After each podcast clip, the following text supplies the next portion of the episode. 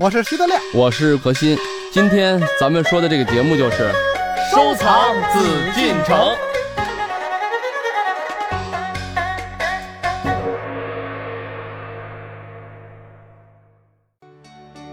欢迎各位继续来关注我们的《夜海藏家》，我是主持人永峰。在我们节目的现场呢，还是大家非常熟悉的两位嘉宾何徐人也组合。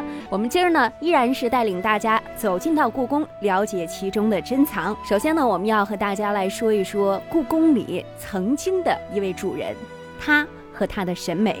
她是谁呢？她是统治了我们中国近半个世纪的女人。她对美的感受呢，也有她独特的见地。我们今天呢，就要从她专用的瓷器来一起了解她和她的审美意趣。我们今天要说一说慈禧和她的瓷器。小名叫兰儿，这我知道。对，又叫兰芝，叶赫那拉氏。我们来让何老师来说一说吧啊！我们要从瓷器来了解慈禧和她的审美。首先，我们先来说一说她这审美吧。我们之前看到了有一个展览，就是有关于慈禧的瓷器的一个展览哈。首先，说实话，我们进到这个展厅的时候，看到里面所有的一些瓷器呢，它的色彩非常的艳丽，而在它的器身部位上呢，会写着大雅。斋这个名儿呢，又会让我们觉得有一些背离感。然后呢，再和一些什么藕荷色啊、翠绿色啊，还有其他的一些比较鲜艳的颜色融合在一起，你有没有觉得一种比较矛盾呢？大雅斋这仨字本来就不好听，大雅极俗啊，容易大雅对，反而容易。呃，如果是乃祖乾隆，一定不会提这样的字儿。这个就是越没文化的人说话越得四六八句儿，越得是拽鬼文，越得是显得自个儿知道点典故。哎，越有文化的，你看老舍先生写那个文章都是很平实的，是吧？嗯嗯。何老师给我们说说，您看到慈禧的瓷器这样的一些色彩艳丽的瓷器的时候，你会有什么样的感觉？从这个名字来讲啊，首先呢，因为这也是一个时代的一种特征啊。到了晚清这个时候了啊，说实话风雨飘摇，但是慈禧这个人物呢，从政治角度来说，他实际啊几乎统治了整个半个世纪，四十七年吧，将近，确实有他独到的地方。嗯，政治的手段。政治的能力啊，从客观分析来讲，他一定有他的很强的个人意识，这是毋庸置疑的。为什么今天就是说咱们大家来讲讲慈禧呢？慈禧的一种审美，为同治大婚，为慈禧祝寿啊，包括光绪这个大婚等等啊，就是晚清这一系列的瓷器。都离不开慈禧这个人，因为他是中国实际的掌权者，他跟武则天不一样，武则天人是称帝，对吧？他没有，但是他实际的掌权者，所以他的审美在很多方面是限制了，比如说同治啊，这是约束了光绪啊等等啊，做得更好，对吧？所以说呢，他的审美是影响了晚清这一时代的这种状态，整个的这是，所以为什么说他大雅斋啊，包括就是他有一个他的习惯，就是为他烧他所要定制的瓷器。都要把他居住的一些店呀，一些这个宫殿的名字要写上。嗯，但是大雅斋实际上它是几何殿的一个偏房啊，一个侧房。所以说，好多这个皇帝啊，包括他个人的这种癖好啊，呃，包括叫大大雅斋啊。刚才德亮也说了，既然他叫大雅斋，不一定他是雅的，对吗？因为这什么东西一过了嘛，大雅可能就记俗了。所以说呢，从他的瓷器来讲。这个时候的瓷器呢，跟前朝来比啊，咱们说清中期、早期跟明代，因为这个明清瓷器基本上我们认为是不分家的，嗯，是一脉相承的，所以说它就有它的这个审美上的一种，我认为就是可能大家来去看啊，仁者见仁，智者见智，嗯，就会觉得华丽的东西，仿佛那种描绘的东西过于繁冗啊，过于艳丽呢，少了那种皇家的贵气呀，少了那种文人的素雅。少了那种器皿内在的品质，这个可能确实是有它的一些问题。为什么说大雅斋现在的这个收藏的这个，你看在整个这个收藏界呀，包括呢，在整个这个文物的，就是咱们说瓷器的这个发展啊流派来讲，嗯，我们既然知道有俗的。就一定有雅的，可是大俗即雅，大雅有时候即俗啊。有的时候咱们要辩证的去看，为什么拍卖市场这么好？我觉得就是好多这种收藏爱好者里面，大雅斋是非常重要的一个收藏环节。嗯，就在于它有它的特点。它的特点就是因为它的主观的这种审美性，决定了在晚清的瓷器，同时啊，因为国力的衰微，因为你知道这个康熙呀、康雍乾的时候啊，是创造了、发明了，就是很多好的这种题材呀，还有很多这种好的技法呀，粉彩、珐琅彩。你看乾隆时候，他的技法也夸张，嗯，也开始产生，然后也用很多高级的、优秀的画工啊，包括郎世宁啊，嗯这种中西合璧的这种画法呀，等等啊。但是呢，随着国力的衰微，很多这个后代的皇帝呢，他是用前朝的东西，只是在特殊的，比如说大婚呀、大典呀，什么都是祭祀的时候再烧制一批，但是工艺水平等等都远远比不上清中期的盛世时期。嗯可是到了清朝最没落的时候，恰恰因为瓷器的出现，一种审美的出现，导致了另一个瓷器的高峰的产生。这种高峰就是你说它媚俗也好，但是有人会觉得清朝的这种艳丽，他那时候用的那种高级的苏州的画工画师，你说有没有他积极的一方面？等于一方面呢，正因为他媚俗，正因为他想什么，我还是大清王朝，整个是大清的这个实际的掌门人啊，那怎么办？他要烧制的东西，我要华丽、气势、嗯奢华，所以在某一方面，它又挽救了清末时期的一种比较颓废、比较衰微的，不管是技法的、题材的这种僵化，而且它的特征明显、流传有序。所以大雅斋呢，也就是说被这个很多现在收藏啊是不能或缺的。你不管喜欢它与不喜欢它，它都存在，而且你不管喜欢它与不喜欢它，它都有人去认可。那一定，我相信存在即合理啊，它有它的一定的合理性。你说有没有它的一定的积极性？我认为是有的。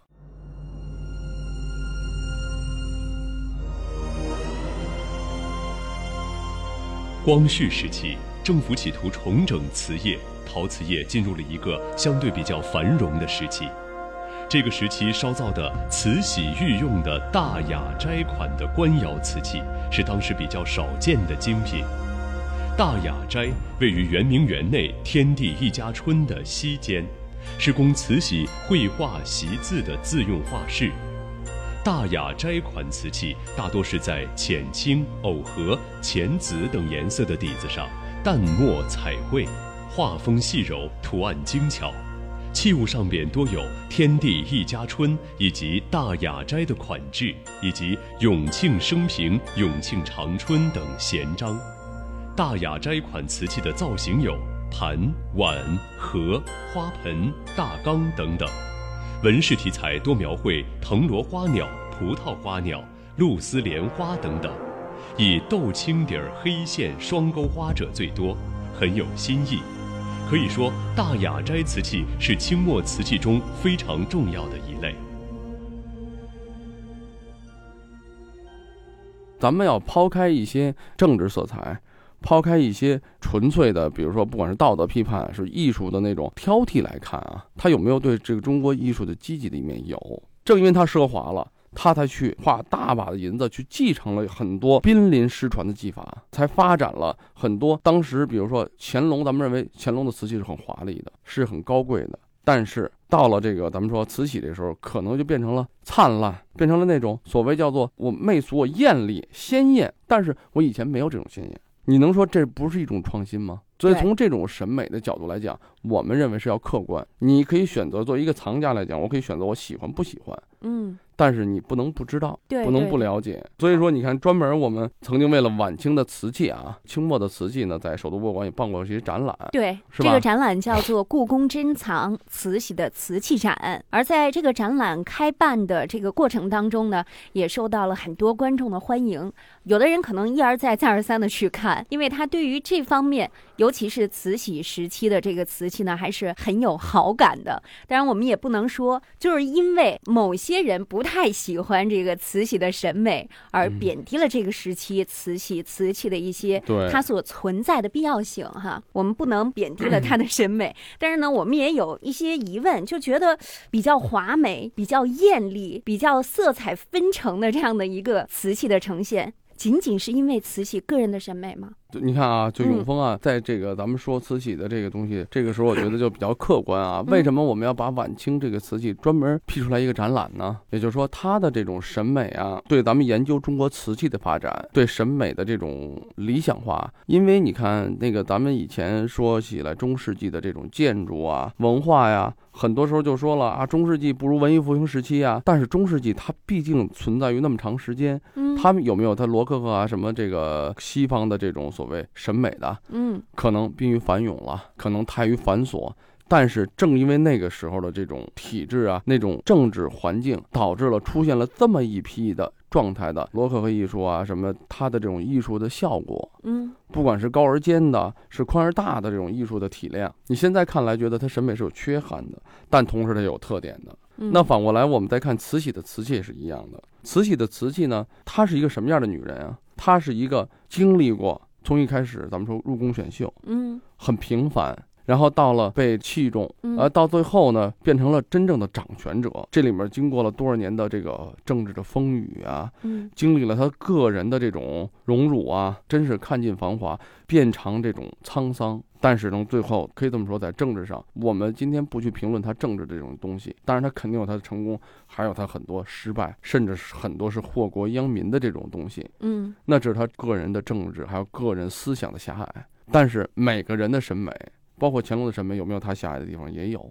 嗯也就是说，他当时为了他自己的喜好，因为他从一个平平常常的一个选秀女，到最后能到了可以说万人之上的一个位置，他肯定要为自己来做出一些别人所做不到的事儿。为他祝寿花费的银两，呃，四十多万，远远高于什么同治大婚呀，很多这个时候花费的银两，才花了十几万。嗯。光做瓷器，御窑厂为她烧制瓷器，而且慈禧呢对这种审美的要求的严格，因为她是个女人，嗯，所以你看，不管怎么样，喜欢花儿，喜欢草，喜欢鲜艳，嗯喜欢美丽，以至于你看他她的这个我这么认为啊，嗯，女人呐，就是包包是第一的。哎呀，这一那个时候 没什么包，呃，所以慈禧其实看这些个碗，看这些碟子，她预制的这些东西就是现在的包包。嗯嗯容器哈，一个包包是真的啊，就是这东西啊，嗯去欧洲了，去香港了，购物了。我要买一个名牌包包包包啊，这包包不贵，才四十多万，我老公给我买的什么的，四十多万包不算好包啊，跟奢侈品比起来不算贵啊。嗯，所以其实这个意思和慈禧做这些个大雅斋的瓷器其实是一样。你看它又美又漂亮，做工又精细，关键是什么呢？背出去的时候有面子。慈禧其实也是这样。永丰，你背过四十多万的包吗？当然没有了。对呀、你背一个你就知道有多大面子了，知道吗？我不哎认为这个有面子。但很多女人认为这是有面子。永丰是个务实的人，不是 永丰是一个男性化的女的，所以这个大雅斋啊，听众朋友们不知道它是什么样的啊。嗯您就想吧，就要多漂亮有多漂亮，就跟塑料的似的，上面印的各种精美的图案，就是大雅斋的瓷器。它当然那个不是印上去的吧，它是一遍一遍的画，一遍一遍的烧啊，呃，不厌其烦呢。这就是大雅斋，而且很秀很美。它还不是说光是万字纹啊、龙凤纹啊，不光是这些，说明什么呢？这个女人太劲儿了，太是非了。所以，当然我们说半天说这个她的审美不好，就是这种东西，我们现在那看，当然很多人喜欢，哟，这东西多好啊，画的多仔细啊，就跟看中国画跟看西画似的。你看人这西画画的多像啊，你们中国画那个水墨画画的不像啊，这是最低的审美，就还看像不像呢，是吧？当然这没法说，但是这个审美高低和它的经济价值不成正比。嗯，就是我们说现在您搞收藏的一定会收藏这个大雅斋的瓷器，拍卖拍的也好，这跟它的审美没关系，它跟艺术不成正比。为什么呢？您比方说。您现在拿了一个明代的非常好的一个很小名头，甚至没什么名头的一个文人画的很简单的这个写意画，但是很雅致，很不错。嗯和就是乾隆的一幅字儿，哪个贵？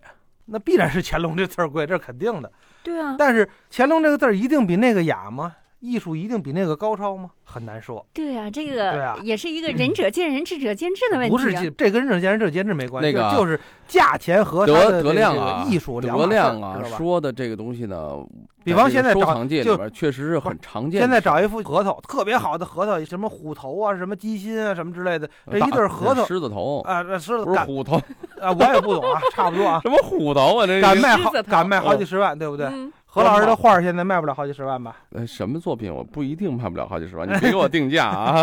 你看，当然反正就这意思。你何老师的一张画，他有这些年的艺术。为什么？呢？知道吗？啊因为呢，何老师人还在，哎，但是核桃呢已经从树上掉下来了。啊，但是明 年那核桃还接。但是此核桃非彼核桃。哦哎，这刚才德亮实际说的是收藏界里面啊嗯很重要的一点啊，这我不跟他抬杠。为什么？确实如此。艺术跟价格为什么不能完全成正比？很简单一个道理，物以稀为贵。刚才德亮说的核桃，那你要说核桃一对很好看的核桃，他认为好看，那就一定好看吗？我认为好看就一定好看吗？不一定。大家的审美靠什么？靠有没有历史，有没有名人把玩过。这对核桃啊，不说别的，他是乾隆把玩过的。实际上我万分讨厌这份核桃，但是这核桃说了送给何心了，那我要不要？我肯定得接着。谁送你？呃，因为我买过它，我买不起啊。呃，你看就这个意思。因为乾隆用过多少对核桃嗯，可能也就一百对儿。为什么咱们说现在瓷器本身故宫的，咱们老说官窑官窑啊，呃，说官窑是就是说是皇家御用的这些瓷器。全中国咱们说从这个秦始皇开始吧，两千多年的历史，真正当皇帝的还有多少人？被皇帝用过的东西才有多少东西？那这些东西流到咱们现在这个社会，没有经过战乱，没有经过打碎啊，没有经过意外等等，能存世的又有多少东西？别说两千多年前了，就说现在的清末，咱们说经过战乱，经过什么损害了多少？皇帝全中国全世界不就这么一个故宫，就这么一个皇帝？咱们说同治啊，在咸丰选秀嘛，然后到了这个同治、光绪的时候，才有多少年？几十年的时间里头，你说他才用了多少东西？他才为自己烧了多少东西？收藏和价值最重要的是物以稀为贵。当然说了，东西少，但同时又具有艺术价值，那是最好的。所以说呢，咱们这么就可以考虑到，可能德亮，也可能永丰，你并不欣赏，你觉得，哎呀，这个他烧制的还没有什么，咱们说现在一个现代工艺美术师设计的所谓图案这么雅致呢。但是价值是天和地的关系，因为一个局限在二百年，一个局限在二十年。它有历史的外衣哈。对，有嗯历史。现在这个人，咱们说德亮现在画猫，他画瓷器，他在，他可以不停的画。可是，请问那段历史不能复制，为什么我们有一句老话如果有人花八千万把我现在瓷器都买了，我就封手不画了。他说封手没有，只能把手剁了。什么叫封手啊？把手剁了，没手那是画不了了。不信。你太狠了，呃 但是文物是不可再生的。为什么我们老讲这个道理？文物就是时代历史过去了，时间一去而不复返，所以我们留下的历史留下带给我们的是文化。这种文化就有一个仁者见仁，智者见智的问题。嗯，所以说，大雅斋像这样，比如说流传有序啊，比如这种有据可查啊，很清楚脉络的皇家的宫廷的瓷器，那必然是受到追捧。何老师，故嗯宫里面啊，收藏的同治、光绪朝的文物，就是这个瓷器啊，嗯将近有五万件。嗯，这个数我觉得应该不算是一个少数啊。不算是一个少数啊。对，但是要放在茫茫的这个艺术品世界中，放在你知道河南一个个月做多少万件瓷器，做多少万件光绪？对啊，而且故宫的五万件，嗯别忘了这是皇家收藏啊。嗯也就是说，故宫这是全中国、全世界，可就是故宫这么一个地方，有这些瓷器。这段历史对于几百年的历史中，才有这五万件东西。这五万件可不能拿出来是卖的，这是属于咱们全华人的一个文化的遗产，全世界的一个文化遗产，嗯，对吗？放在整个世界眼中，这五万件不是沧海中的一粟吗？太少了。故宫是皇帝一直在自己使用，以前民间如果有皇帝的瓷器，那是杀头的。那所以说，民间的到底能有多少呢？所以能流通的有多少啊？这个我要显示一下啊，什么？最近要显示哪方面？文学修养啊，文化底蕴。哎呦，我听着那么酸啊！最近啊，因为我准备说脸红了。准备说书呢，查了一些个清朝的很多的历史档案，有一本书挺好的，叫《大清见闻录》。您正在收听的是《艺海藏家》。